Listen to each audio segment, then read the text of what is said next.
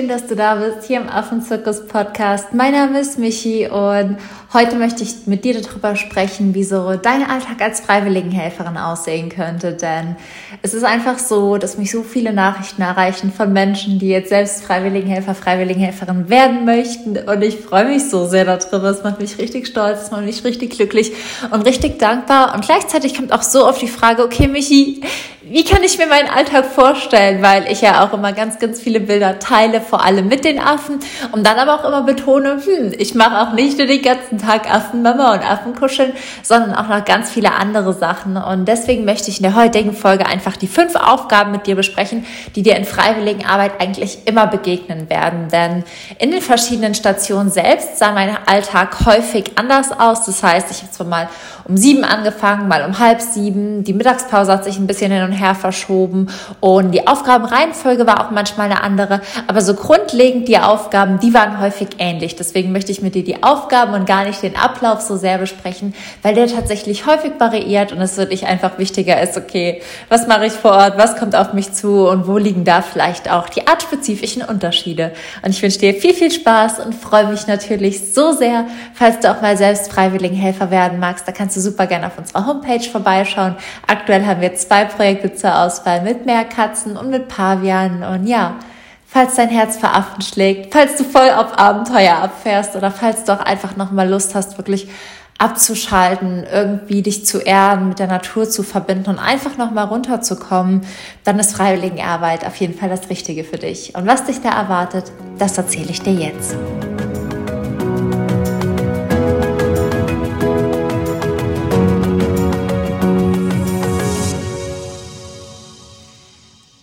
Nicht nur Affenkuscheln. Das ist natürlich das, was ich immer mit, ja, erhobenem Zeigefinger auf jeden Fall vermittle. Aber was ist es denn dann, ist natürlich eine super berechtigte Frage. Und die erste Sache, die dir auf jeden Fall begegnen wird, oder die erste der fünf Aufgaben, auf die du dich auf jeden Fall einstellen kannst, ist die Essensvorbereitung. Denn natürlich haben auch Tiere, so wie wir Menschen, Hunger. Und die Essensvorbereitung variiert tatsächlich wirklich stark von Art zu Art. Es kommt zum einen auf die Größe der Art an, denn das bestimmt natürlich auch die Menge. Denn während man für Paviane zum Teil irgendwie gefühlt 40 Wäschekörbe voll Obst schneiden muss, ist man bei Meerkatzen, die einfach viel, viel kleiner sind, viel, viel schneller mit der Essensvorbereitung fertig. Aber nicht nur die Menge an Essen kann variieren, sondern auch einfach das, was verfüttert wird.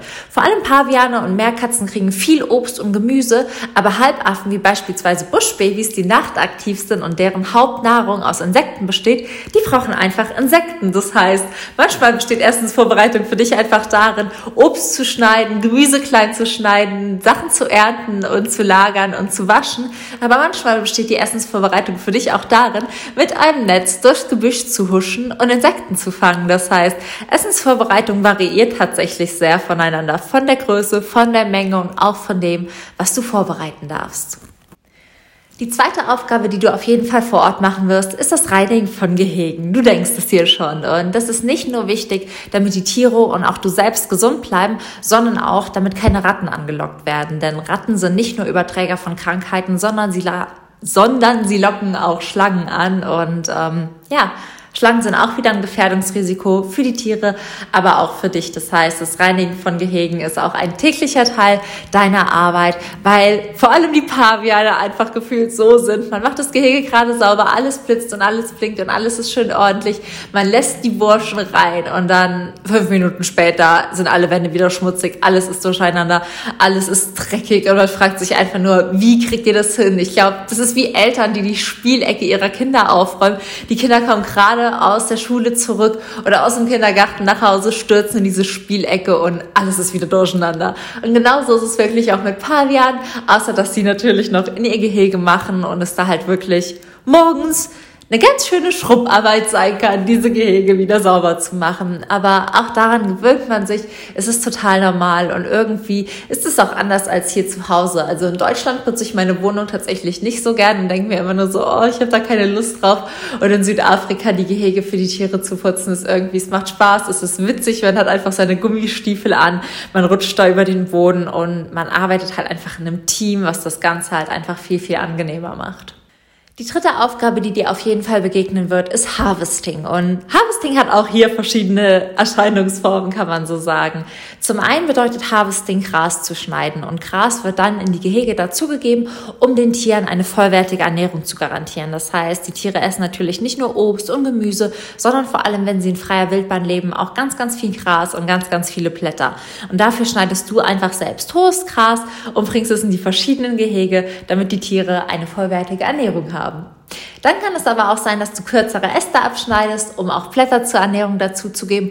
Oder du schneidest große, lange Äste oder auch kleine Bäume ab, um die Gehege zu bereichern. Das Bereichern ist ein bisschen komisches Wort, aber es ist die exakte Übersetzung für das Wort Enrichment. Denn Enrichment bedeutet, dass man das Leben der Tiere in Gefangenschaft bereichert, damit es ihnen gut geht, damit sie sich nicht langweilen, damit sie möglichst nah an einem Leben in Freiheit leben. Und deswegen ist es bei Gehegen auch häufig so, dass wirklich natürlich natürliche Äste angebracht werden, damit die Tiere auch ein Gefühl dafür bekommen, wie es ist, durch die Blätter zu springen, Blätter zu essen, ähm, ja, an Zweigen zu schwingen. Und die freuen sich auch total. Alle, die sich an meine Story aus dem Meerkatzenprojekt erinnern, wo ich ähm, am Tag an Bereicherungsarbeiten gemacht habe und die ganzen Äste in dem Gehege angebracht habe, danach dieses Video gemacht habe, wie die kleinen Meerkatzen durch die Bäume petzen und die Blätter hin und her reißen und sich gegenseitig dadurch jagen, verstecken, spielen. Das ist einfach so schön. Und es ist wirklich so wichtig, dass die Gehege der Tiere nicht nur groß sind, dass sie nicht nur wirklich Kletterbalken haben, sondern dass sie auch immer die Möglichkeit haben, wirklich in Ästen, in richtigen Bäumen zu klettern. Ein weiterer Punkt, der dir begegnen wird, sind Instandhaltungs- und Reparaturarbeiten. Also es kann einfach sein, dass du anfangen musst oder anfangen darfst, Zäune zu bauen. Vor allem bei Auswilderungen ist es total wichtig, dass die Zäune nochmal instand gehalten werden, dass sie überarbeitet werden, dass sie neu gestrichen werden, falls sie rosten oder dass auch neue Gehegeteile einfach gebaut werden. Das heißt, das ist ein großer Teil bei Auswilderung, aber auch ansonsten ist es wirklich so, dass die Zäune einmal durch den ganzen Wetterbedingungen leiden, einmal aber auch durch die Affen, die manchmal daran hochklettern hochklettern. Das heißt, es kommt immer, immer wieder zu Instandhaltungsarbeiten, damit die Tiere nicht ausbrechen, sich nicht verletzen, aber auch damit keine anderen Tiere in die Gehege reinkommen, die da nicht rein sollen. Und Instandhaltungsarbeiten sind wirklich unfassbar anstrengend. Man denkt jetzt vielleicht, okay, wie schwer, wie anstrengend kann das sein? Aber ich erinnere mich wirklich noch an einen Tag, da waren wir wirklich so ganz große Zäune, die waren einfach über zwei Meter hoch am Streichen, am Reparieren, diese Drähte einzeln am Zudrehen. Und ich war so am Schwitzen, dass mein Schweiß wirklich in meinen Wimpern gehangen hat und ich einfach nur dachte, ich würde sterben, weil es so warm war. Das heißt, Instandhaltungsarbeiten können wirklich super, super, super anstrengend sein. Und hier empfehle ich auch so kleines kleine Side Note für dich, kleiner Tipp für dich, die wirklich gute Gartenhandschuhe mitzunehmen. Denn wenn du einmal anfangen musst, so Zaunträte einzudrehen, hast du so schnell die Hände blutig, wenn du keine guten Gartenhandschuhe dabei hast. Also wirklich die, die so dick beschichtet sind, wo man gefühlt machen kann, was man möchte, ohne dass man noch was fühlt. Aber keine Sorge, wenn du mit uns freiwilligen Helfer wirst, dann bekommst du sowieso eine Packliste. Da steht das alles auch nochmal drauf. Und hier auch die Empfehlung, bei allen Sachen, die ich auf deine Packliste schreibe, da denke ich mir wirklich was dabei. Da denke ich ich mir einfach nur, es kommt der Tag, da wirst du zu irgendeiner Aufgabe gerufen und bist so dankbar, dass dieses Utensil auf deiner Packliste stand. Deswegen da einfach wirklich an die dicken, beschichteten Gartenhandschuhe denken, aber auch an Reinigungshandschuhe und an alles andere, was auf der Packliste steht, falls du mal Freiwilligenhelfer werden magst. Die letzte und für viele auch schönste Aufgabe, die aber auch wirklich teilweise, glaube ich, unterschätzt wird in der Anstrengung, ist die Aufzucht von Jungtieren, wenn es dazu kommt. Denn Jungtiere sind wie Babys, die ja, zum einen ist es einfach vor Ort so, dass du deinen täglichen Alltag hast, dass du deine Aufgaben hast, dass du deine Abläufe hast und gleichzeitig weiß jeder, der schon mal ein Baby hatte, dass das Baby alles bestimmt und da einen Kompromiss zu finden zwischen all den Aufgaben, die täglich anfallen und der Aufzucht ist wirklich für mich immer eine der größten Herausforderungen, weil man möchte diesem kleinen Lebewesen ja so gerecht, so gut gerecht wie nur möglich werden. Man möchte einfach alles fürs Machen rund um die Uhr da sein und gleichzeitig wirklich dabei zu arbeiten und manchmal die verrücktesten, anstrengendsten Aufgaben Aufgaben zu machen, ist echt eine Herausforderung, aber es ist auch so schön und was ich einfach total liebe. Und es gibt tatsächlich verschiedene Aufgabenbereiche bei der Aufzucht, die ich liebe. Und es kommt tatsächlich auf den Nachwuchs an, den man da gerade im Arm hat. Weil wenn man irgendwie Jungtiere hat, die total verrückt nach ihrem Fläschchen sind und es einfach nur lieben, ähm, wenn sie ihre Milch bekommen, dann ist es so, so schön, die zu füttern. Aber wenn man ein Jungtier hat, was einfach total hasst, gefüttert zu werden, was überhaupt nicht trinken möchte und immer beißt und immer wegläuft und das Fläschchen verweigert, dann ist es so, dass man sich so denkt, oh Gott, das ist so anstrengend mit dir. Gleiches ist auch für Baden. Manche Affen, die paddeln da im Wasser rum, als gäbe es nichts Schöneres, als in diesem warmen Wasser zu liegen und sich treiben zu lassen. Und andere schreien wie am Spieß und beißen. Und leider muss ich hier auch sagen, die Mehrheit der Affen schreit und beißt, weil sie sind es einfach ja doch eigentlich schon gewohnt. Sie mögen es halt nur einfach nicht und es ist für sie einfach ein ungewohntes Gefühl und am Anfang haben tatsächlich auch viele Äffchen Angst vor Wasser. Das heißt, ja, da kommt immer einiges zusammen, bis sie gelernt haben, okay, Wasser ist eigentlich ganz cool und ich kann ja auch schwimmen und ja, vielleicht ist es auch einfach was, was die meisten nicht mögen. Ja, gleiches gilt beim Windeln wechseln. Manche, und die Windeln ziehen wir nur über Nacht an, das ist auch hier ganz wichtig zu erwähnen, die werden wirklich nur über Nacht angezogen und auch nur, wenn die Tiere in die Obhut von freiwilligen Helfern nachts mitkommen.